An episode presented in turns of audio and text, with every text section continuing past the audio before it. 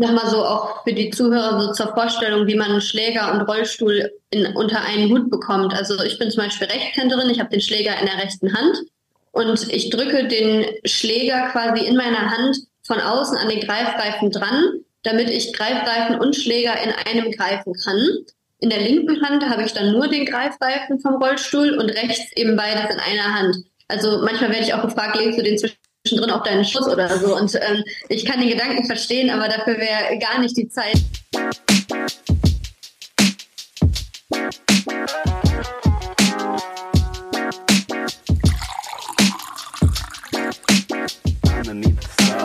Ja, Johnny, diesmal ganz anders. Der Start.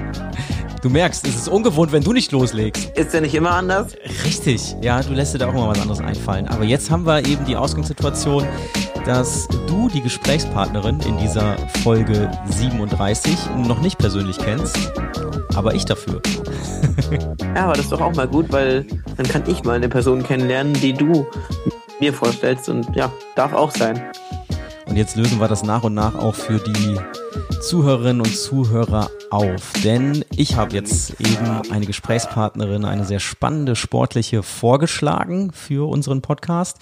Und ich habe sie bei meiner Moderation des BRSNW Sportcenters auf der RehaCare 2022 kennengelernt. Sie hat da ihren Sport Para-Badminton präsentiert und wir hatten ein passendes Quiz dazu im Programm, das ich moderiert habe. Und da war sie Kandidatin. Das haben wir so kombiniert auch mit einem Interview. Sie spielt aktuell beim ersten BV Mülheim und ist seit 2022 Teil der Nationalmannschaft. Zudem Para-Badmintonspielerin des Jahres 2022.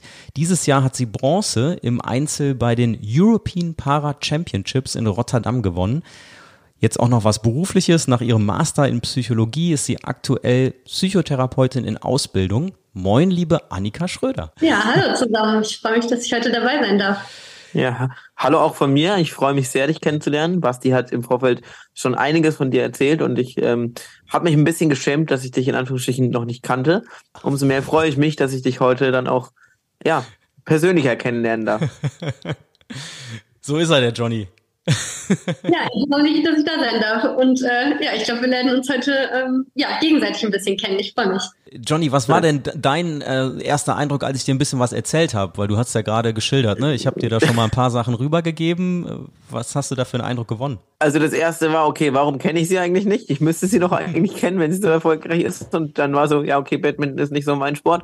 Aber ich finde es cool, dass du sie vorgeschlagen hast, weil ich mir dachte, okay, das ist eine Person, die muss auf jeden Fall in den Podcast und die Leute müssen ja nicht immer von mir kommen, deswegen. Ja.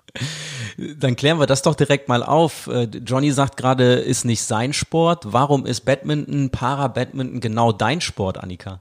Ähm, ich finde es ein super spannender Sport, weil ähm, er eigentlich so alles mitbringt, was man auch aus dem olympischen Badminton kennt. Also wir sprechen immer gerne so von olympisch in Abgrenzung zu paralympisch, ähm, weil das einfach ein sehr schneller und sehr dynamischer Sport ist. Ähm, für uns kommt dann als Rollstuhlfahrer ja eben noch hinzu, dass wir eben nicht nur den Schläger handeln müssen und ähm, da unsere Schlagtechnik irgendwie perfektionieren, sondern dass man eben auch noch den Rollstuhl mit in die Bewegung integrieren muss.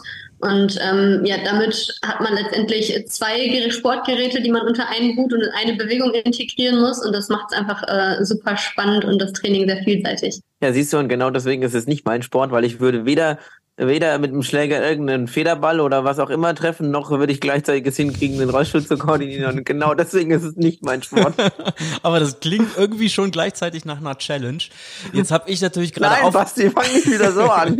aufmerksam zugehört. Annika, was löst das bei dir aus, wenn Johnny sagt Federball? ja, ich weiß, das war falsch und ich ähm, ähm, eigentlich sollte ich es besser wissen als Sportwissenschaftler, aber ich lasse mir das lieber von der Fachfrau erklären. also gerne Federball ist so das, was man irgendwie im Garten miteinander über die Schnur spielt und Badminton ist das, was man äh, in der Halle auf dem Feld gegeneinander spielt. Ähm, also beim Federball geht es ja doch viel darum, den Ball im Spiel zu halten und ähm, lange Ballwechsel gemeinsam ähm, zu, entstehen zu lassen. Und beim Badminton geht es ja eben doch gezielt darum, den Ball so ins gegnerische Feld zu spielen, dass der andere möglichst nicht mehr dran kommt und man den Punkt eben machen kann. Und ich glaube, das ist so der, der springende Unterschied zwischen beiden. Ich muss ja auch sagen, äh, wenn ich da gerade mal ähm, noch das dazu äh, sagen darf, ich finde es halt unfassbar faszinierend, wie man es einfach hinkriegt, wie schnell, also wenn ich nicht wüsste, dass die Personen im Rollstuhl sitzen, die dann Parabadminton spielen, ich persönlich würde, glaube ich, keinen Unterschied äh, sehen, wenn man, äh, nehmen wir mal an, man würde nur den oberen Teil des Körpers sehen. Ich würde, glaube ich, gar nicht merken, ob eine Person im Rollstuhl sitzt oder nicht. Und umso faszinierender finde ich es dann, wie man es hinkriegt, mit Rollstuhl Parabadminton zu spielen, weil ich mir denke, wie zum Henker macht ihr das? Also ihr seid so schnell unterwegs.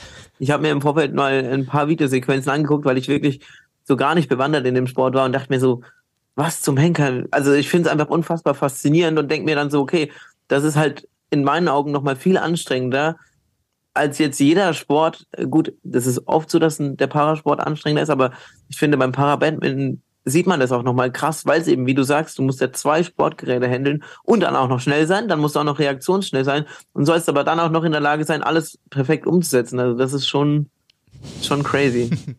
Ja, es ist tatsächlich sowohl körperlich als auch für den Kopf muss man da recht äh, schnell so sein, ne? weil du dich sehr schnell anpassen musst, zu realisieren, okay, was macht mein Gegner eigentlich da gerade, wo spielt er hin, viel auch so zu erkennen, wo spielt er potenziell hin, sich dann am besten schon dahin zu bewegen, bevor der Ball da ist oder spätestens wenn der Ball da ist, so damit man dann äh, eben auch an einer guten Schlagposition steht. Ähm, von daher ist es äh, sowohl für den motorisch, aber auch äh, kognitiv echt äh, ja eine schnelle Sportart. Das heißt, dass das Spiel in dem Fall der Gegnerin, äh, des Gegners lesen, äh, spielt dann auch eine große Rolle. Ja, genau. Und das macht halt auch ganz viel so mit Erfahrung. Deshalb ist tatsächlich auch im Parasport, ähm, also man kennt das ja aus dem olympischen Sport, so dass viele mit, sage ich mal, spätestens Mitte, Ende 20 eigentlich so an ihrem Leistungshöhepunkt sind und ähm, danach einfach die körperliche Leistungsfähigkeit nicht mehr ganz auf dem Peak ist, wo sie vielleicht mit Mitte 20 war und dann auch der Karrierehöhepunkt sich so langsam ähm, äh, ja, nähert. Und ähm, im Parasport ist es wirklich so, dass viele auch noch bis 40, 50, äh, teilweise sogar bis Ende 50 äh, Jahren dabei sind, weil man einfach über diese Erfahrung, so ein Spiel ja letztendlich zu lesen und zu lösen, so viel auch noch ähm, ja, an Kompetenz mit ins Spiel reinbringen kann, dass da auch teilweise, selbst wenn man vielleicht nicht mehr 25 ist, ähm, ja, da auch einfach noch ganz viel geht und da ähm, ja viele noch ordentlich dabei sind. Was ja genau dein Alter ist, oder? Um das nochmal gerade reinzuwerfen? Äh, genau, ich bin jetzt 26, ja. Ja, okay. Genau. Dein, ja. Johnny hatte noch eine, eine Idee, einen Einwurf? Eine Frage und zwar, ich wollte dann eigentlich in dem Kontext fragen, wie entscheidend ist es dann? Weil ich hätte jetzt als Laie sozusagen gesagt, ja, es ist schon auch extrem entscheidend, wie schnell du mit dem Rollstuhl unterwegs bist. Aber jetzt hast du gerade gesagt, ihr habt oft auch viele Sportlerinnen und Sportler im hohen Alter, weil die Erfahrung so viel ausmacht. Wie entscheidend ist es dann, wirklich auch schnell im Rollstuhl zu sein oder ist es viel wichtiger, vielleicht schneller im Kopf zu sein und eben das Spiel lesen zu können? Ähm, ich würde sagen, das ist beides super wichtig, weil ähm, Badminton ist an sich schon eine super schnelle Sportart, sogar die schnellste Ballsportart äh, der Welt oder Rückschlagsportart der Welt. Wir spielen im Rollstuhl auf dem Halbfeld, das heißt, wir haben etwas weniger Fläche abzudecken und bewegen uns im Wesentlichen vor und zurück, haben damit zum Beispiel ein deutlich kleineres Feld als die Tennisspieler. Dafür kann der Ball aber ja nicht zum Beispiel zweimal auf dem Boden auftitschen und wir haben dadurch viel, viel weniger Zeit zu reagieren. Und ähm, du brauchst diese Geschwindigkeit, weil du im Gegensatz zu den Läufern musst du dich ja an einem gewissen Punkt entscheiden, ich nehme jetzt die Hände vom Greifreifen weg und beginne meine Schlagbewegung. Und ab dem Moment hast du die Entscheidung getroffen, du bist genau richtig zum Ball, hoffentlich in dem Moment, weil du kannst es nicht mehr nachkorrigieren. Und deshalb musst du so schnell fahren und darfst eigentlich am besten Fall niemals stehen bleiben auf dem Feld, um eben dann sowohl einen Ball im Vorderfeld als auch im Hinterfeld noch erreichen zu können. Und deine Erfahrung kommt dir zugute, dass du so gewisse Spielzüge und Muster ähm, kennst und ein Gefühl dafür bekommen hast. Vielleicht auch so zu wissen, okay, ich ähm, poker jetzt mal drauf, dass ein kurzer Ball kommt und stelle mich drauf ein. Riskiere vielleicht, dass ich einen anderen Ball mal nicht mehr bekomme, aber meine Erfahrung hilft mir an der Stelle. Und ähm, gleichzeitig brauchst du aber die Geschwindigkeit, um halt dann doch auch noch den langen Ball äh, noch abdecken zu können, bestenfalls. Wie trainiert man sowas? Weil wenn ich mir das vorstelle, ich sitze jetzt selber im Rollstuhl, kann selber super schlecht Rollstuhl fahren. Also ich bin alles andere als ein guter Rollstuhlfahrer. Aber wie, wie trainierst du das? Weil du musst ja, wenn du das gerade erklärst, okay, du musst die Entscheidung treffen, die Hände vom Greifreifen zu nehmen. Für die Menschen, die jetzt zuhören, die vielleicht keinen Rollstuhl fahren oder nicht wissen, wie das so läuft. Man hat die Hände außen an den großen Rädern, an diesen sogenannten Greifreifen, wo man den Rollstuhl vorwärts bewegt. Und entweder äh, man lässt den Rollstuhl stehen, dann bleibt er, also man bremst ihn, dann steht er, oder man nimmt halt einfach die Hände weg, dann rollt der Rollstuhl aber weiter. Und genau das ist jetzt meine Frage. Wie trainierst du sowas oder wie kriegst du so ein Gespür dafür? Ja, ich nehme die Hände weg, weiß aber genau, bis ich die Hand am Schläger habe, diese halbe Sekunde oder wie lange es auch immer dauert, rollt der Rollstuhl ja weiter. Das musst du ja vorher dann schon berechnen oder, oder wie, wie machst du sowas? Nochmal so auch für die Zuhörer so zur Vorstellung, wie man Schläger und Rollstuhl in, unter einen Hut bekommt. Also ich bin zum Beispiel Rechtshänderin, ich habe den Schläger in der rechten Hand und ich drücke den Schläger quasi in meiner Hand von außen an den Greifreifen dran damit ich Greifreifen und Schläger in einem greifen kann. In der linken Hand habe ich dann nur den Greifreifen vom Rollstuhl und rechts eben beides in einer Hand. Also manchmal werde ich auch gefragt, legst du den zwischendrin auf deinen Schuss oder so? Und ähm, ich kann den Gedanken verstehen, aber dafür wäre gar nicht die Zeit niemals, mhm. äh, so abzulegen oder so. Genau, und dann ähm, bewegst du dich zurück und stellst dann, also bist an einem, sagst, okay, der Ball, du hast ein Gefühl dafür, der fliegt auf dich zu. Und das ist halt was, was du über über Training, über Jahre, über Erfahrung so ein Gefühl dafür bekommst. Du siehst, wie der Ball in welcher Geschwindigkeit auf dich zufliegt, in welchem Winkel er fliegt und kannst daran halt abschätzen, okay, in welchem Winkel und in welcher Geschwindigkeit wird der wo auf diesem Feld ankommen. Und dann hast du irgendwann ein Gefühl dafür, wo möchte ich den Ball treffen und entscheidest dann, okay, meine Bewegung sieht so und so aus, da muss ich jetzt anfangen mit der Bewegung, der Ball fällt auf mich zu, ich fange mit meiner Bewegung an und treffe den Ball dann hoffentlich im höchstmöglichen Punkt am Ende. Und trainieren tun wir das, indem man ganz, ganz, ganz, ganz viele Bälle schlägt und äh, dieses Fahren auf dem Feld mit sogenanntem Schattenbadminton. Ähm, das heißt, wir spielen ohne Ball, nicht miteinander, sondern in der Regel steht einer vor dem Feld und zeigt mit dem Schläger zum Beispiel in verschiedene Ecken rein und signalisiert uns, okay, jetzt fährst du vorne rechts hin, jetzt hinten links, jetzt vorne links zum Beispiel. Und wir müssen im Prinzip trocken, also ohne Ball, aber mit Schläger das Feld abfahren und die Schlagbewegung imitieren, um ähm, diesen Fahrrhythmus zu trainieren. Aber wie weißt du dann ohne ähm, Ball, ob du getroffen hättest oder nicht? Macht es nicht mehr Sinn, das mit Ball zu trainieren? Also jetzt mal ganz blöd gefragt. Wieder ähm, der, der Sportwissenschaftler? weiß ich nicht, ob ich ihn getroffen hätte, weil ich ja keinen Ball habe in dem Moment. Ähm, das ist tatsächlich eine sehr spezifische Übung, um einfach diese Fahrgeschwindigkeit reinzukriegen. Also um nochmal okay. Frage nach der Fahrgeschwindigkeit aufzugreifen, ähm, um einfach wirklich so schnell auf dem Feld sich hin und her zu bewegen. Das trainiert man dafür oder damit. Ähm, Wenn es dann darum geht, wirklich, wo treffe ich den Ball und wie treffe ich den Ball, dann hast du völlig recht, da kommt man um den Ball nicht drum rum. Äh, den brauchst du auf jeden Fall äh, zum Training. Ja, und hier bei dem Austausch zwischen euch beiden, also Annika, du merkst, äh, Johnny kein äh, Experte im Badminton oder Parabadminton, aber er fuchst sich da halt so rein und es sind dann eben doch die Sportlerfragen, die er stellt, weil das, das Training ihn interessiert. Johnny sitzt ja auch an der Spoho in Köln, äh, jetzt äh, gerade jetzt hier während unseres Meetings und äh, auf deinem Instagram-Account ist auch zu sehen gewesen, dass du an der Spoho auch schon warst, mal in, in Vorbereitung auf einen, auf einen Wettkampf. Was hast du da für für Vorbereitungen? Genau, wir haben eine Zeit lang regelmäßig, also so zweimal pro Semester, ähm, Wochenendlehrgänge an der Sporthochschule gehabt, ähm, weil unser Bundestrainer ähm, Christopher Skreber, der hat auch ganz lange an der Sporthochschule gearbeitet. Wir hatten da eine Zeit lang äh, die Möglichkeit, am Wochenende Lehrgänge zu machen und gleichzeitig gab es bei den Studierenden ein Modul, ähm, wo sie eben ähm, ja sich auch, wie du jetzt gerade so ein bisschen einfuchsen konnten, da rein, wie trainiert man eigentlich den Parasport und dann konnten wir so ein bisschen zwei Fliegen mit einer Klappe schlagen. Wir hatten ein cooles Trainingswochenende und die Studenten konnten bei der Gelegenheit ein bisschen ähm, Parasport-Luft schnuppern und äh, das hat sich immer sehr gut gegenseitig ergänzt. Ja, an der Stelle macht es Sinn, auch nochmal nachzuhaken, natürlich auch für unsere Zuhörerinnen und Zuhörer, einmal so den Kontext zu liefern, wie du zum Para-Badminton gekommen bist, beziehungsweise warum du Parasportlerin bist. Na, magst du uns da mal gerade ein bisschen mit reinnehmen?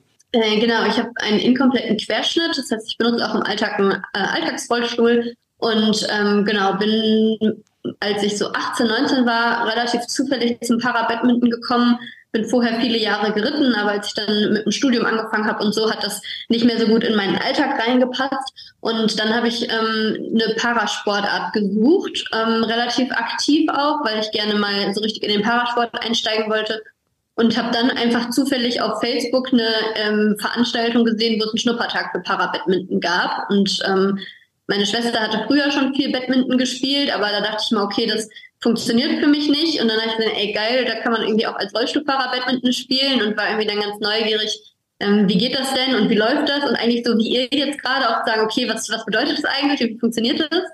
Und dann bin ich zu diesem Schnuppertag hingegangen und ähm, ja, bis heute geblieben. Ja, mega cool, ähm, die Story einfach zu hören, dass es mehr oder weniger so durch Zufall ähm, passiert ist, wie bei vielen anderen Menschen auch. Ähm, vielleicht nochmal auch, weil ähm, du und ich und auch Basti wahrscheinlich mit den ganzen Begriffen was anfangen können, aber eben vielleicht viele der Zuhörerinnen und Zuhörer nicht. Querschnitt, äh, magst du das selber erklären, was das ganz kurz bedeutet oder soll ich das machen? Wie ich kann es gerne einmal für mich erklären, das ist ja auch irgendwie bei jedem recht individuell. Ähm, also bei mir war es so, dass äh, einfach sehr niedrig, also im Lendenwirbelbereich, ähm, das Rückenmark mal verletzt wurde. Ähm, bei mir ist es auch schon von Geburt an, also ich hatte jetzt keinen Unfall oder so. Und ähm, da ist es einfach so, dass das Rückenmark nicht voll durchtrennt ist, wie bei jemandem, der vielleicht einen Autounfall oder so hatte und dann seine Beine gar nicht mehr spürt, nicht mehr bewegen kann. Ähm, bei mir ist es eben so, dass das Rückenmark verletzt wurde und ähm, ich kann meine Beine noch spüren, großteils, und ich kann sie auch noch ein bisschen bewegen, aber eben nicht so viel wie jetzt zum Beispiel der Sebastian. Und äh, ich könnte auch nicht den ganzen Tag laufen. Von daher ähm, benutze ich im Alltag einen Rollstuhl. Danke nochmal für die Erklärung, weil ich glaube, das ist für viele, die da auch zuhören, mal wichtig zu verstehen, weil ganz viele da einfach dann wenig mit anfangen können. Deswegen, ich wollte dich auch in der sportlichen Karriere gar nicht unterbrechen, ähm, aber dann kann man vielleicht auch ein bisschen besser verstehen, was das Ganze so schwierig macht und äh, warum es eigentlich auch so faszinierend ist. Und umso cooler ist es ja, dass du da mehr oder weniger durch Zufall reingerutscht bist, beziehungsweise dann auch für dich gesagt hast, ja, du möchtest einen Sport haben, ja, mit dem du irgendwie dich identifizieren kannst und vielleicht eben auch Großes erreichen kannst. Und wenn man sich ja deine Erfolge, die Basti vorhin ja schon mal aufgezählt hat, anschaut, dann hat es jetzt ziemlich gut funktioniert, würde ich sagen. Ja, das war tatsächlich so der Gedanke. Also beim Reitsport bin ich im Regelsport lange gestartet, also auch so ein bisschen turniermäßig, aber dann halt im, mit den Nichtbehinderten quasi in einem Wettbewerb und das hat auch ganz gut funktioniert. Es gab zu der Zeit noch nicht so viel Paradressur-Turniere, da wo ich gewohnt habe zu dem Zeitpunkt. Ähm, aber es war dann in der Tat so ein bisschen der Punkt, dass ich auch gedacht habe, hey, ich möchte mal irgendwie mich mit Menschen messen, die halt in, der, in die gleichen körperlichen Voraussetzungen haben und ich möchte mal irgendwie ja da auch einen ambitionierten Wettkampf, sage ich mal, unter Menschen auch durchführen, die die gleichen äh, Voraussetzungen haben. Und äh, das ist jetzt irgendwie heute auch total schön, dass man so viele andere Rollstuhlfahrer auch international teilweise auch einfach kennenlernt durch die vielen Reisen und äh, man sich da auch schön miteinander austauschen kann immer. Und zuletzt dann eine Reise nach äh, Rotterdam, also im, im ich glaube, war im Frühjahr diesen Jahres, wenn ich das richtig, Frühjahr oder Sommer äh, jetzt richtig verorte. Was bedeutet dir diese Bronzemedaille? Es war Bronze im Einzel und dann auch nochmal ein sechster Platz im Doppel, ne? wenn ich das richtig gesehen habe. Genau, also wir waren im August in Rotterdam und ähm, das war ein wirklich cooles Event. Das war zum ersten Mal, dass wir in Europa so ein Para-Multisport-Event hatten. Ähm, vielleicht habt ihr letztes Jahr, ich glaube, es war letztes Jahr in München, diese ähm, Europameisterschaften mitbekommen aus dem olympischen Sport, wo im Olympiapark ganz viele Sportarten gemeinsam ihre EM ausgerichtet haben. Und sowas in der Art hatten wir in Rotterdam für Parasport, erstmalig in Europa. Und das war wirklich super, weil ähm, ja man der Parasport hat eine ganz andere Bühne bekommen, dadurch, dass viele Sportarten gemeinsam ihre EM ausgetragen haben. Ja, für mich war es irgendwie ein super Event. Es war nicht so weit weg. Es konnte auch mal Freunde und Familie auch mal vorbeikommen, sich mal das mal wieder angucken. Ich glaube, meine Familie hat mich fünf Jahre oder so nicht mehr Badminton spielen sehen und konnte jetzt mal wieder vorbeischauen. Das war auch schön. Und klar, dann irgendwie eine Bronzemedaille aus so einem Turnier mitzunehmen, ähm, ist auch meine erste internationale Medaille insgesamt. Äh, und das freut mich natürlich sehr und äh, ja, war, sind viele schöne Erinnerungen mit verknüpft. Jetzt stellt sich natürlich die Frage, ähm, es ist ja nur noch ein knappes Jahr bis zu den Olympischen Spielen und Paralympischen Spielen. Wie sieht's da bei dir aus? Hast du das Ziel 2024 äh, bei den Paralympics mitzumachen oder wie, wie ist so deine, deine Karriereplanung, sage ich mal, im Sport? Weil, ähm, wenn ich das richtig gelesen habe, bist du ja seit 2022 ähm, in der Nationalmannschaft auch im Parabadminton. Ja, also die Spiele in Paris kommen für mich noch ein bisschen früh. Die sind jetzt ja wirklich schon, stehen schon quasi vor der Haustür. Und ähm, die Qualifikation ist recht kompliziert und auch recht schwer, würde ich behaupten, im äh, Parabadminton. Ich könnte mich im Moment nur im Einzel qualifizieren, weil ich im Moment ähm, keine deutsche Doppelpartnerin habe. Und ähm, die meisten Plätze, Startplätze werden übers Doppel vergeben für die Paralympics. Unsere Qualiphase läuft in der Regel über ein Jahr lang startet man international auf Turnieren und sammelt Punkte. Und die ist jetzt auch schon zu der Hälfte, sogar eigentlich kann man sagen, drei Viertel abgeschlossen. Also das äh, ist bei uns schon sehr fortgeschritten gerade. Und da kommt auf jeden Fall Paris äh, für mich noch zu früh. Für mich war jetzt Rotterdam die erste Europameisterschaft, da erstmal so Erfahrung auch auf Kontinentalmeisterschaften zu sammeln. Und ähm, für die nächsten Jahre gehe ich das tatsächlich auch irgendwie so Jahr für Jahr an. Also ähm, immer zu schauen, sich Ziele fürs nächste Jahr zu setzen, zu schauen, wie, wie läuft, sich weiterzuentwickeln, auch zu schauen, wie kriegt man es mit der dualen Karriere unter einen Hut und ähm, dann muss man mal schauen, wenn so sich langsam die ähm, Qualifikation 2027 dann für LA anbahnt, wie dann so der Stand der Dinge ist, wo man dann so steht und ähm, ja, ob man das dann einfach mal, mal probiert, die Quali mal durchzuspielen und zu schauen, was dabei rumkommt. Klingt nach einer Verabredung äh, für, für kurz davor, um mal abzuklopfen, wie die Lage ist. ja, meine, wenn wir Glück, wenn wir Glück haben, kämpfen wir dann beide ums Ticket. Ja, ist das, ja bei dir äh, auch so ein Das wäre natürlich sehr schön, ja. Allerdings ich nicht im Parabadminton. Meine, meins wäre dann im Surfen. Ähm, da wird ja in vier Wochen wird entschieden, ob es paralympisch wird für 28. Ich drücke fest die Daumen. Das wäre natürlich auf jeden Fall sehr cool, eine neue Sportart mit dabei zu haben.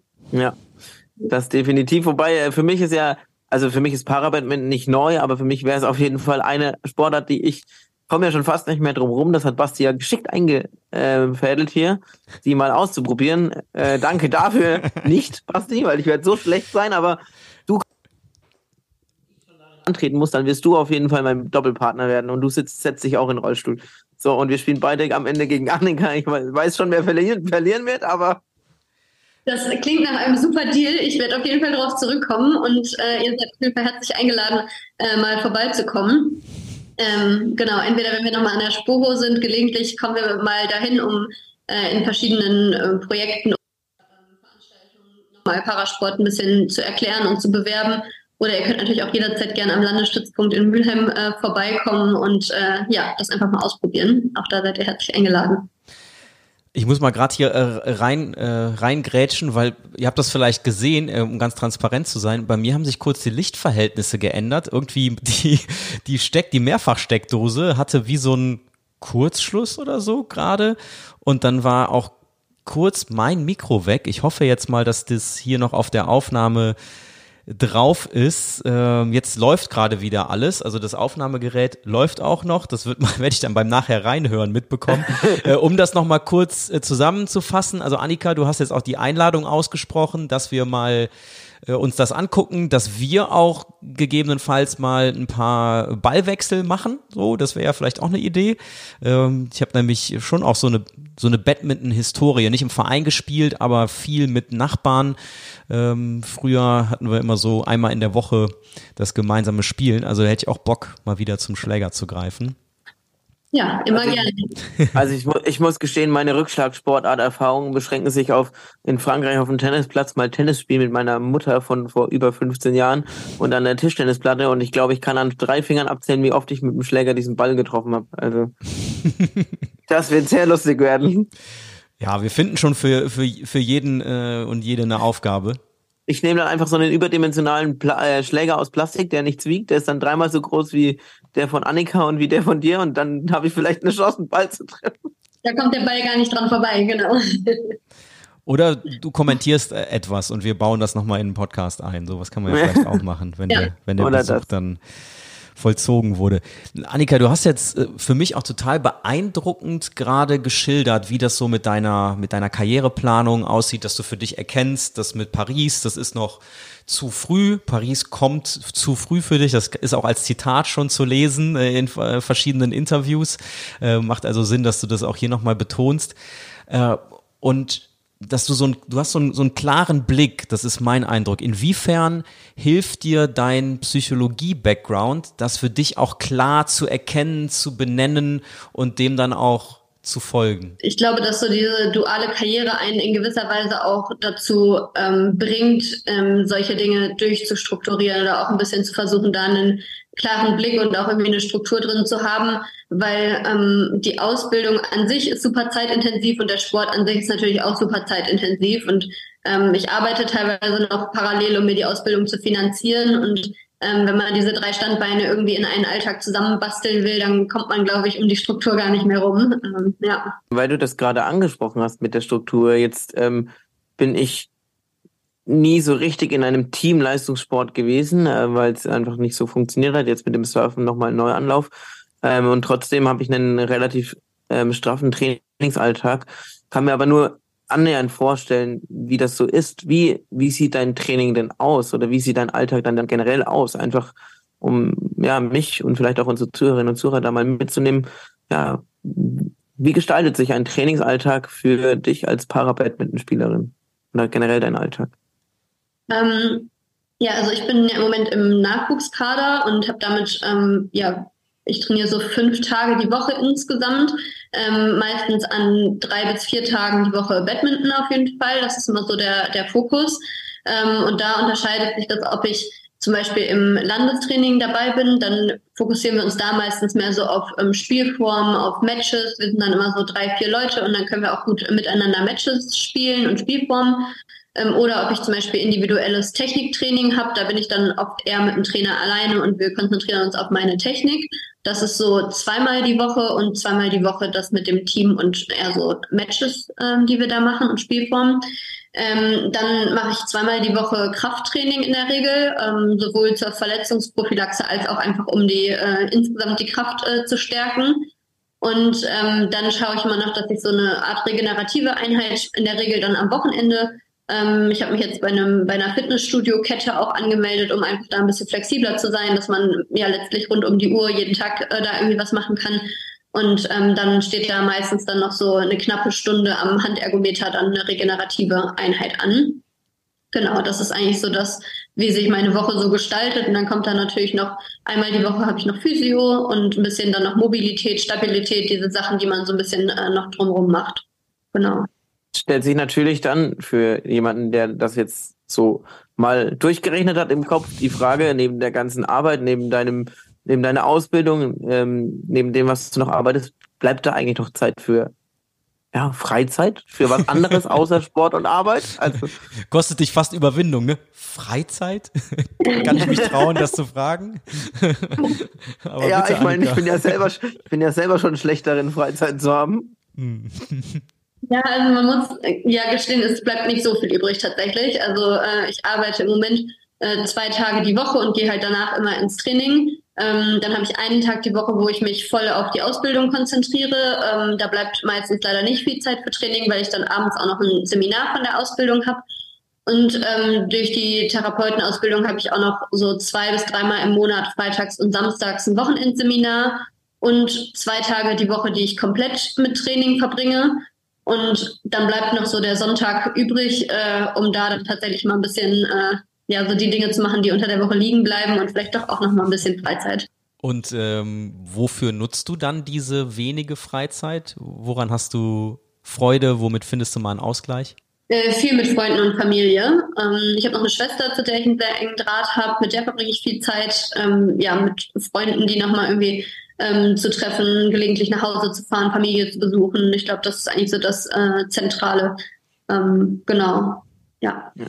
Ist auch durch die, so durch Turnierreisen und so, dass man auch häufiger mal nicht da ist oder dann auch nicht kommen kann, wenn Freunde Geburtstage feiern, wenn bei der Familie irgendwas ansteht. Das ist ja schon auch immer mal wieder so.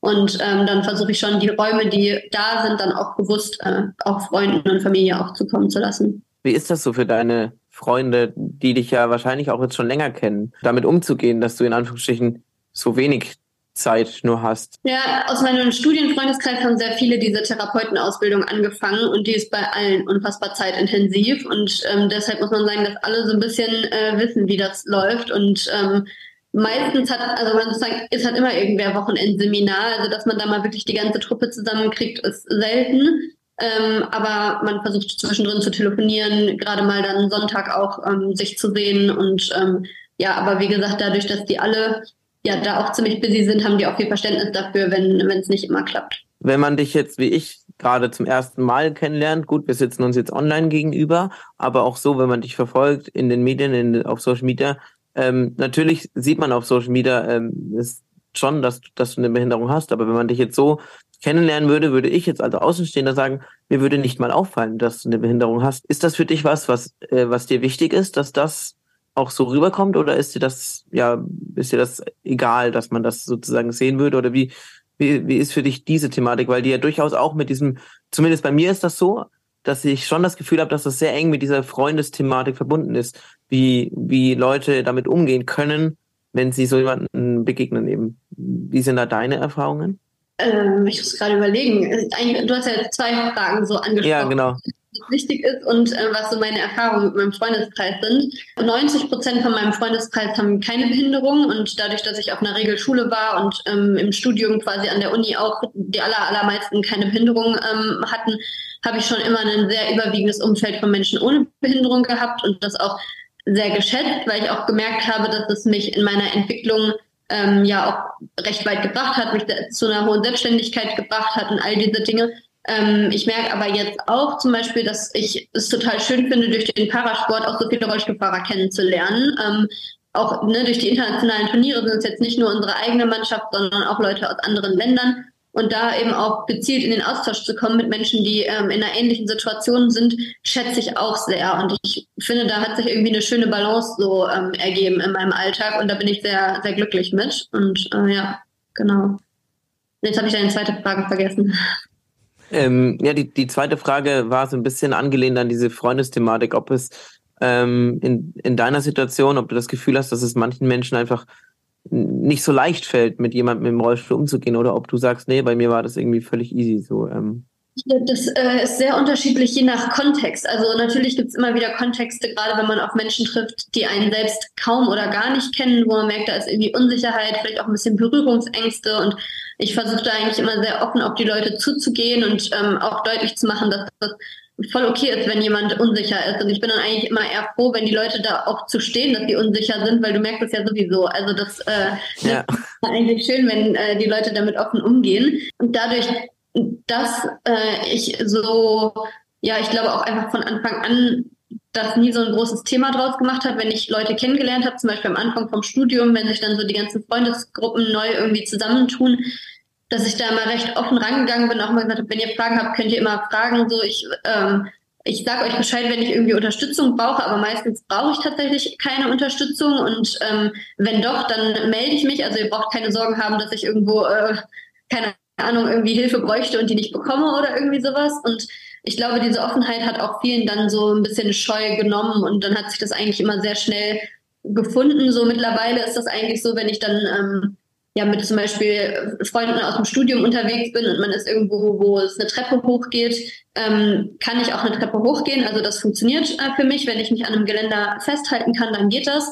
Und dann äh, ist immer schon klar, eine oder zwei Leute tragen den Rollstuhl hoch, zack, zack, dann ist das erledigt und dann, dann ähm, fällt dieses Thema in Anführungsstrichen behindert sein auch gar nicht mehr so auf, weil dann ist es selbstverständlich und dann ist es sehr natürlich.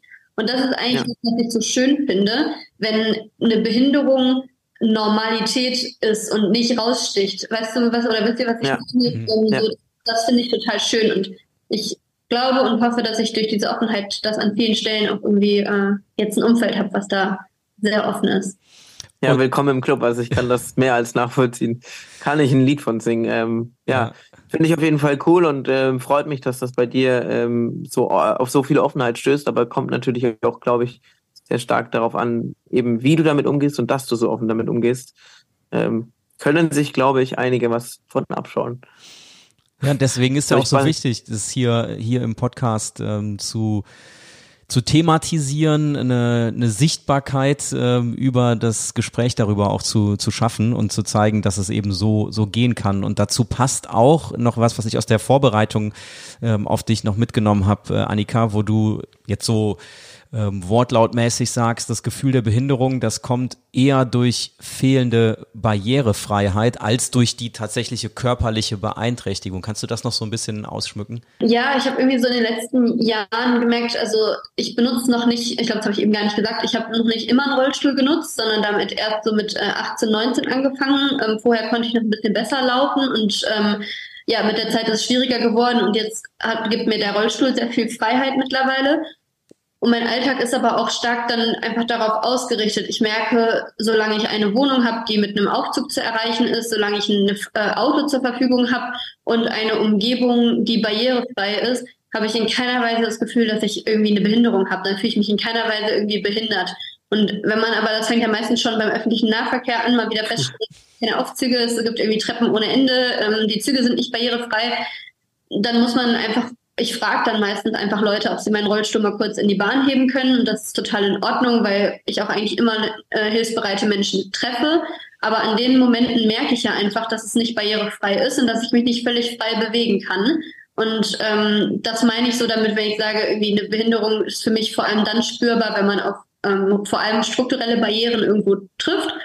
Und solange ich merke, ähm, ich finde es zum Beispiel auch mal so schön, es gibt jetzt so ein paar einzelne Fitnessstudios, wo ich so merke, die sind komplett barrierefrei. Es gibt teilweise sogar einen Aufzug, den man ohne Hilfe benutzen kann und so. Und dann denke ich mal so, das ist so ein schönes Gefühl, wenn man da einfach so durchläuft und man kann alles alleine machen und man braucht keine Unterstützung, dann, dann fühle ich mich auch in keiner Weise behindert. Und äh, ich könnte mir vorstellen, dass du, Johnny, das auch irgendwie ganz gut äh, nachempfinden kannst, äh, dass, das, äh, dass das viel ausmacht.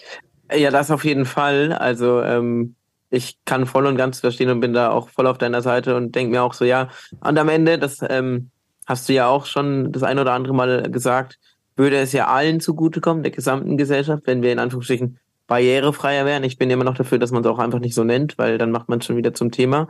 Ähm, das Interessante ist nur, und das ist äh, eigentlich für mich auch mal interessant zu hören, äh, weil ich häufig nämlich auch ein bisschen die gegenteilige Erfahrung mache, dass eben Leute nicht hilfsbereit sind. Also dass ich, äh, wenn der Aufzug nicht geht, äh, die Treppen runterlaufe und der Rollstuhl steht halt immer noch oben und dann laufen 20 Leute vorbei und keiner kommt auf die Idee, den Rollstuhl mitzunehmen. Ähm, so, und äh, wenn sie, wenn, wenn ihn dann Leute mitnehmen, dann sind es häufig Menschen, die offensichtlich einen nicht rein deutschen Background haben, sage ich jetzt mal. Mhm. Ähm, so, und das, aber auf der anderen Seite ist es auch oft so, ich kann es auch verstehen, weil viele Leute wissen oft nicht, ähm, wie sie damit umgehen sollen, haben Angst, was falsch zu machen. Und deswegen ist es eben, wie du schon gesagt hast, Basti, auch einfach wichtig, dass man so ein Thema auch im Podcast und auch in anderen Dingen zum Thema macht. Und äh, umso cooler ist es dann eben, dass du, Annika, da auch so offen auf die Leute zugehst, weil ich glaube, das ist eben das, wie du schon sagst, auch das Wichtige. Ich hatte das lustigerweise vor sechs Wochen oder so mit meiner Schwester, da waren wir in München unterwegs und dann ging eben auch der Aufzug nicht und dann sind wir Rolltreppe gefahren mit dem Rollstuhl und ich bin nicht ganz so beweglich wie du und brauche dann trotzdem immer ein bisschen Hilfe auch oder eigentlich konstant Hilfe im Alltag.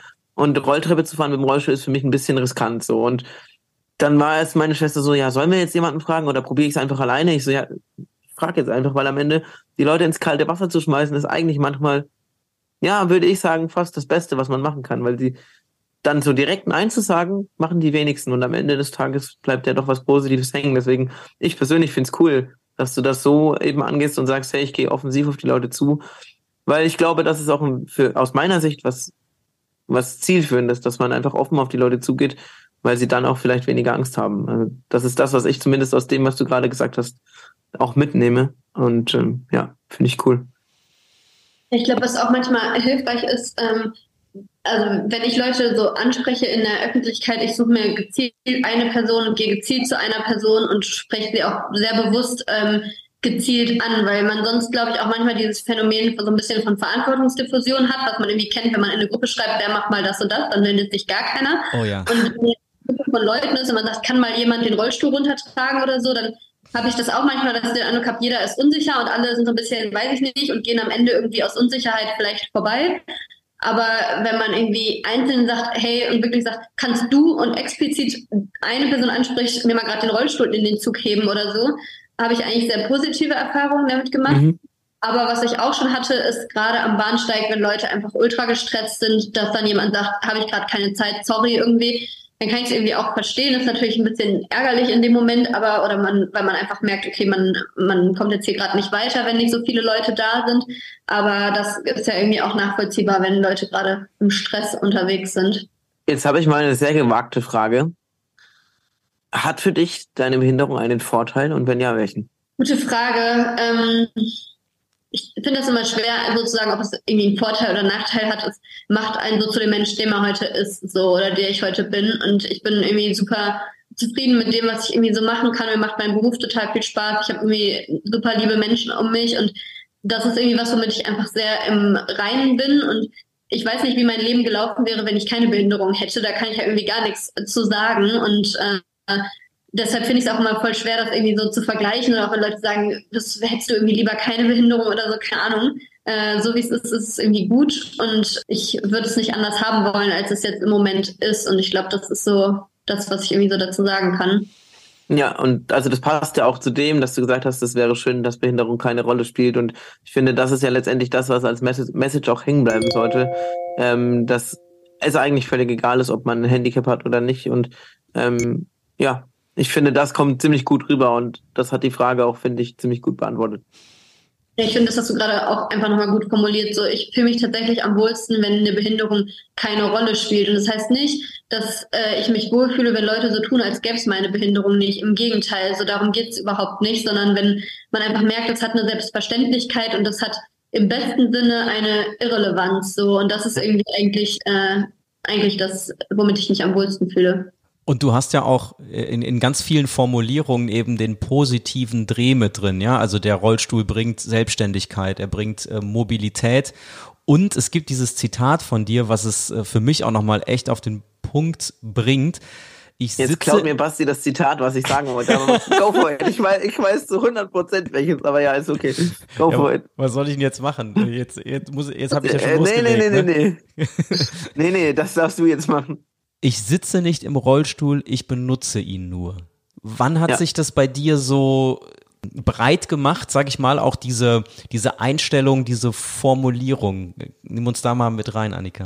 Ähm, ich glaube, das kommt so ein bisschen daraus, dass für mich ein Rollstuhl, ich verbinde ganz viel Aktivität mit dem Rollstuhl und ganz viel Möglichkeiten. Und mir stößt immer so ein bisschen diese Formulierung, ähm, er oder sie sitzt im Rollstuhl, so ein bisschen auf, weil ich finde, das klingt immer recht passiv, so wie jemand, der im Schaukelstuhl sitzt oder irgendwie ähm, im Rollstuhl an die Seite gestellt wird oder irgendwie umhergeschoben wird oder weiß ich nicht. Das ist so, ich, also für mich hat das so ein bisschen einen, klingt für mich irgendwie eher nach einer passiven Formulierung und gleichzeitig verbinde ich mit dem Rollstuhl einfach ganz viel Aktivität und ganz viel Möglichkeiten. Und deshalb ähm, bin ich irgendwie auf diese Formulierung, ich benutze in meinem Alltag einen Rollstuhl ähm, umgestiegen oder da habe das so für mich ähm, gefestigt.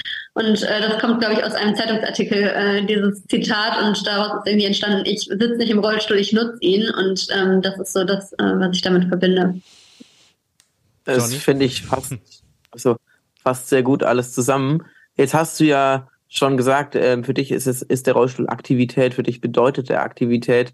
Ähm, kommt sicherlich ja auch daher, dass du mit dem Rollstuhl ähm, Sport treibst. Das heißt, der Rollstuhl und du, ihr seid quasi ein Team, wenn es darum geht, dass ihr zusammen auf dem Para-Badminton-Feld steht und gegen deine, gegen eure Gegnerinnen und Gegner spielt.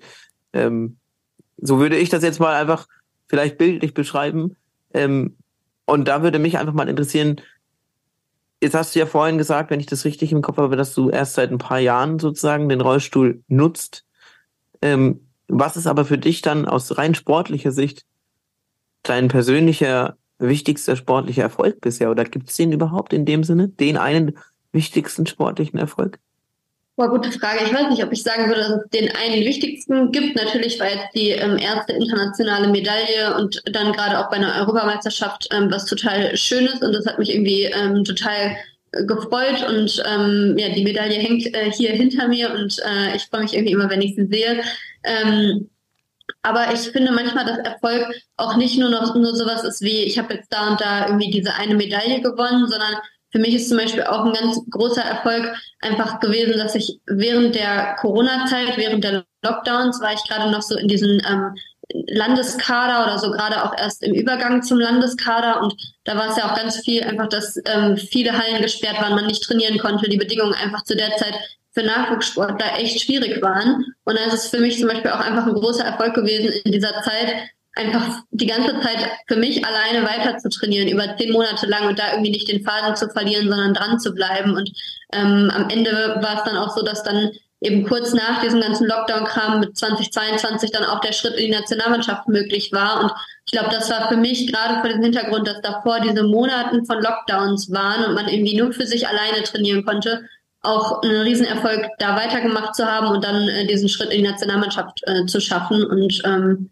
ja, das vielleicht ist das sogar mit so mein persönlich wichtigster Erfolg bisher gewesen. Ja, weil ich stelle ich mir auf jeden Fall schwierig vor, weil ich glaube, jeder und jede von uns kann sich noch gut an die Zeit erinnern, wie schwer es einem dann gefallen ist, weil ich kann jetzt nur von mir reden, dann trotzdem weiter zu trainieren oder Lösungen zu finden, wie man trainieren kann, obwohl die die ähm, ja, jetzt fällt mir das deutsche Wort nicht ein, auch gut, die Facilities, ähm, ja gut. Äh, ja, die Möglichkeiten, die, ähm, die, die, Or äh, die Orte, oder? Facilities? Also ja, die, genau, ja, ich musste auch gerade überlegen, die Örtlichkeiten einfach oder die Gegebenheiten einfach zu waren ähm, fürs Training. Ja. Ich habe jetzt kurz ja. überlegt, welche Sprache bringst du jetzt hier noch mit rein? ja, Französisch und Latein würde auch noch gehen, aber Latein wäre schon hart, da muss ich echt mal googeln. Ach, es ist, es ist ganz wunderbar, ähm, euch jetzt hier so zu bei, beim Kennenlernen zu erleben. Das, da bin ich ja mit dabei und äh, bin froh, dass ich offensichtlich eine gute Idee hatte. Das äh, traue ich mich jetzt schon mal hier rauszuhauen, Annika in den Podcast einzuladen. Ja, vielen Dank dir dafür, Basti. Ähm, gerne, äh, gerne wieder und gerne nochmal. Äh, in dem Fall ist das hier mit die Einladung für Annika. Und wir haben ja schon gesagt, spätestens 2027, um das hier nochmal ganz offiziell festzuhalten. Damit wären wir ja auch bei unserer Karriereplanung, ne? Bei dem Plan mit diesem Podcast, dass es bis dahin weitergeht. Ja, nur schon mal für dich, Basti, falls du das anders geplant hast. Ja, das äh, ist jetzt hier so festgehalten. Für euch ja hoffentlich auch demnächst nochmal auf dem Feld mit dem Schläger in der Hand. Und dann ja, unbedingt. Ja. Und wir haben jetzt ja häufiger über die, über die Relevanz von Sichtbarkeit gesprochen. Deswegen spreche ich jetzt auch hier nochmal ganz äh, offiziell, offensiv die Einladung aus. Es gibt ja noch einen anderen Podcast, den ich mache, auf dem Weg. Und da möchte ich auch gern mit dir sprechen. Ja, sehr gerne. Ja, vielen Dank für den Austausch. Also ich fand es total schön, auch dich Johnny kennenzulernen. Was sie kannte ich ja äh, schon von der Rehack her aber dass wir jetzt auch über diesen Podcast uns nochmal kennengelernt haben, in Austausch kommen konnten. Und äh, ich hoffe, der Austausch bleibt da und äh, wird auch in Zukunft nochmal äh, stattfinden. Ja.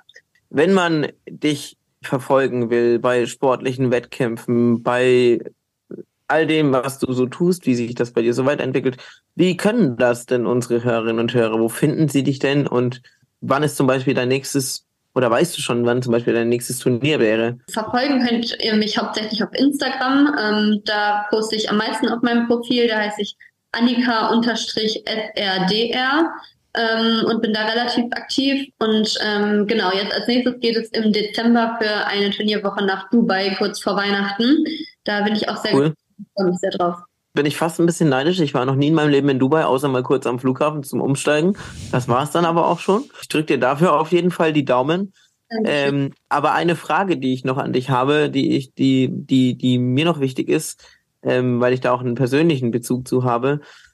Und zwar ähm, ist Basti bei seiner Recherche, muss ich ja dankenswerterweise ähm, sagen, auch darauf gestoßen, dass du mal geäußert hast, dass für dich der Sport auch einerseits ein Schlüssel zur Inklusion ist, aber andererseits eben auch ja für dich persönlich ähm, irgendeinen einen, einen sehr wichtigen Stellenwert hat. Ähm, inwiefern? Also warum ist Sport so wichtig im Kontext zur Inklusion? Ähm, ja, weil man, denke ich, auch in Sportvereinen einfach ganz, ganz viel Inklusion schaffen kann und ganz, ganz viel Sichtbarkeit auch schaffen kann. Ähm, ich sehe das jetzt selber gerade im Moment vor allem eher auch ähm, im Bereich von Fitnessstudios zum Beispiel, wo ich mich auch einfach total freue, wenn ich merke, ich gehe da ein und aus und es nimmt eigentlich im besten Sinne niemand zur Notiz. So, dann äh, hatten wir gerade, knüpft so ein bisschen daran an, dann finde ich, ist das irgendwie das beste Beispiel für Inklusion. Ähm, oder auch als ich noch studiert habe, war ich teilweise im Hochschulsport mit dabei oder auch in Badmintonvereinen. Ähm, du hattest ganz am Anfang angesprochen, ich bin jetzt in Mülheim auch beim ersten BV Mülheim im Badmintonverein und auch da ein- und auszugehen, die Leute zu kennen, ähm, zu merken, okay, das ähm, das ist irgendwie was ganz Natürliches und ganz Selbstverständliches, dass wir am Ende alle Badminton spielen. Und ich sage auch irgendwie mal so gerne, für mich ist Para-Badminton nicht Badminton für Behinderte, sondern für mich ist das eine Sportart, die für sich neben dem Badminton steht, so wie Badminton neben Tennis steht. Und die hat ganz, ganz viele Gemeinsamkeiten mit dem olympischen Badminton und ein paar kleine Unterschiede. Aber am Ende spielen wir alle Badminton. Und ich glaube, dass das auch ein Punkt ist, über den man ganz, ganz viel miteinander schaffen kann und ähm, ja, wo ganz, ganz viel miteinander möglich ist. Und das, äh, da hat Sport für mich einen großen Stellenwert in der Inklusion. Finde ich cool, weil ich sehe das ähm, ähnlich und das, was du halt beschreibst, diese, dieses diese Situation, dass am Ende es einfach nur Normalität ist und man keinen Unterschied machen sollte, egal ob im positiven oder negativen, äh, kann ich eins zu eins einfach, ich fühle mich da so wiedererkannt. Und das führt mich leider zu noch einer Frage.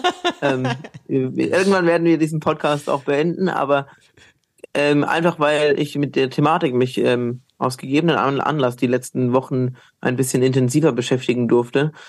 Wie ähm, wichtig und vielleicht auch wie realistisch findest du es, dass es keinen Unterschied mehr geben sollte zwischen Olympischen Spielen und Paralympics, sondern dass es nur noch die Olympischen Spiele geben sollte. Und zwar mhm. für alle. Meinst du, dass man quasi Olympia und Paralympics zusammenlegen ja. würde, dass es ein Event wäre? Ja, das dann natürlich länger dauern würde oder ja. ja. am, Ende, am Ende ja genauso lang dauern würde. Vielleicht ein, zwei Häuser mehr bräuchte, weil man ein bisschen mehr Personen hätte. Aber eben genau, dass es ähm, eine große Veranstaltung wäre. Eben analog zum Beispiel zu diesen European ähm, Championships, die es jetzt gab. Zum Beispiel. Ähm, also ich fände es total schön, wenn es so wäre. Ich persönlich störe mich aber auch nicht so sehr also daran, dass die Paralympics ein eigenes Konzept sind, weil ich finde, dass die ein sehr schönes eigenes äh, Konzept sind. Und klar ist es irgendwie schade, dass die immer noch so in der medialen Aufmerksamkeit und bei ganz, ganz vielen strukturellen Dingen nicht auf Augenhöhe sind mit dem Olympischen. Ähm, ich glaube, dass schon ganz, ganz viel getan wäre, wenn ähm, zum Beispiel war ja letztes Jahr bei den ähm, bei den European Game Championships da in München auch ein paar Parasportarten schon dabei. Ich meine, die Kanuten oder Ruderer waren, äh, waren mit dabei, wenn ich mich jetzt nicht irre. Mhm.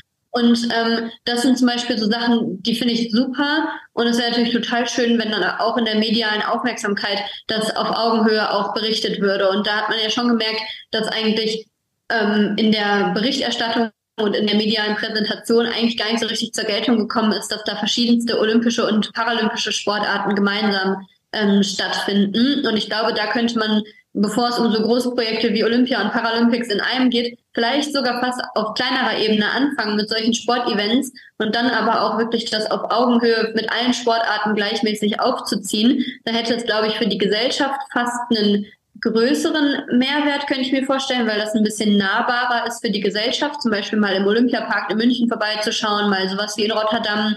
Es war übrigens auch super schön, dass einfach in der Innenstadt, in der Fußgängerzone in Rotterdam war eine riesen Leinwand, wo man sich live Rollstuhlbasketball angucken konnte. Und cool. diese Dinge, finde ich, das trägt uns vielleicht sogar noch näher in die Gesellschaft rein, als so ein Mammutprojekt von Olympia und Paralympics zusammen, weil ich glaube, dass es gesellschaftsnäher sein könnte. Und äh, vielleicht würde ich damit erstmal sogar anfangen wollen.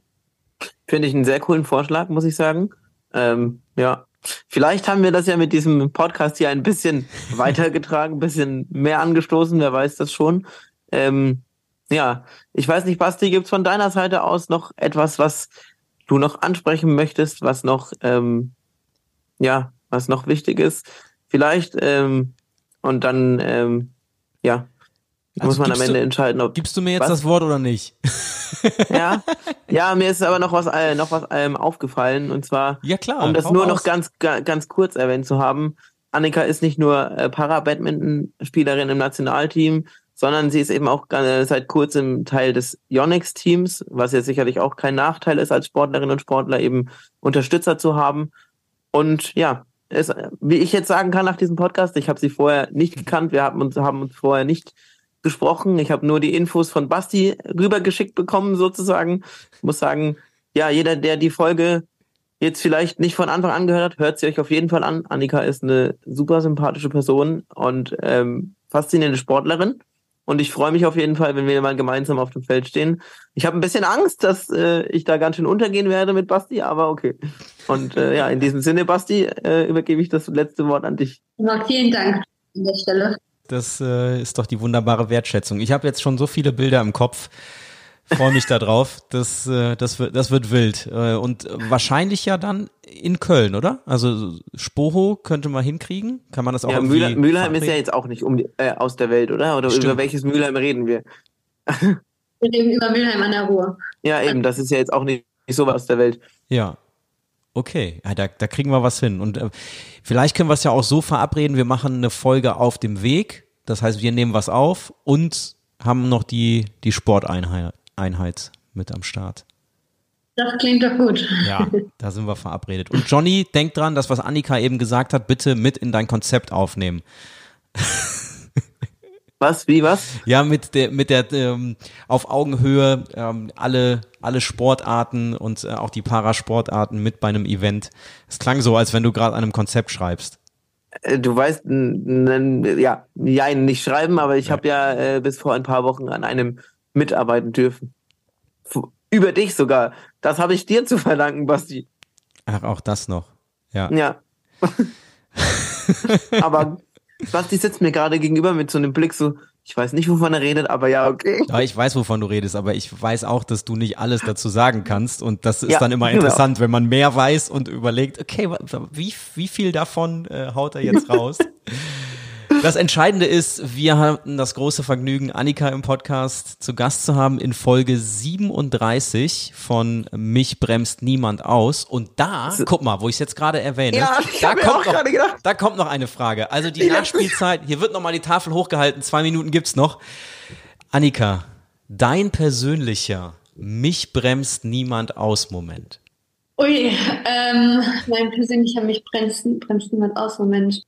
Ich glaube, dass ich dazu gar nicht den einen Moment ähm, nennen kann, sondern dass das was ist, was meinen Alltag ähm, begleitet und ähm, dass das ganz viel zu tun hat mit ähm, ja mit auch Gelegenheiten und Möglichkeiten zu schaffen und auch den Dingen, die halt so möglich sind. Also ich verbinde damit irgendwie gerade ganz viel Freiheit, wenn ich das von dir so höre, so nicht ausgebremst zu werden und da gehört für mich zum Beispiel auch das Thema ein umgebautes Auto und einen Rollstuhl zu haben und eine Wohnung mit Aufzug sind, glaube ich, die drei Dinge, die am wichtigsten für mich sind, um nicht ausgebremst zu sein. Und äh, das, glaube ich, ist äh, für mich so ein Alltagsding, äh, sich da nicht ausbremsen zu lassen. Und ähm, ja, genau. Da machen wir eine Schleife drum, das funktioniert doch. Ja, das ist doch ein schönes Schlussstatement und ich fand es so lustig, weil in dem Moment, wo du das gesagt hast mit dem ähm, mit der Folge, mir kam genau noch, ah, wir müssen diese Frage noch stellen. Ja, das ist auch Teamwork und das ist auch Freundschaft. Ja, in, de in diesem Sinne ganz, ganz vielen lieben Dank, liebe Basti, dass äh, du Annika mitgebracht hast. Danke, Annika Schröder, dass ich dich kennenlernen durfte, die Para-Badminton-Spielerin, Nationalmannschaft im Para-Badminton, ähm, studierte Psychologin, äh, macht Ausbildung zur Psychotherapeutin und ja, hoffentlich bald wieder in einem unserer, also in hoffentlich meinem Podcast irgendwann und, äh, und natürlich auch in dem Podcast von Basti auf dem Weg. Ja, ich danke euch. Es hat viel Spaß gemacht mit euch. Äh, ich drücke fest die Daumen für Surfen 2028 und ich freue mich, äh, euch dann nochmal auf dem Feld wiederzusehen und ganz lieben Dank für die Einladung. Es hat viel Spaß gemacht. Bis bald. Bis dann. Tschüss. Ciao.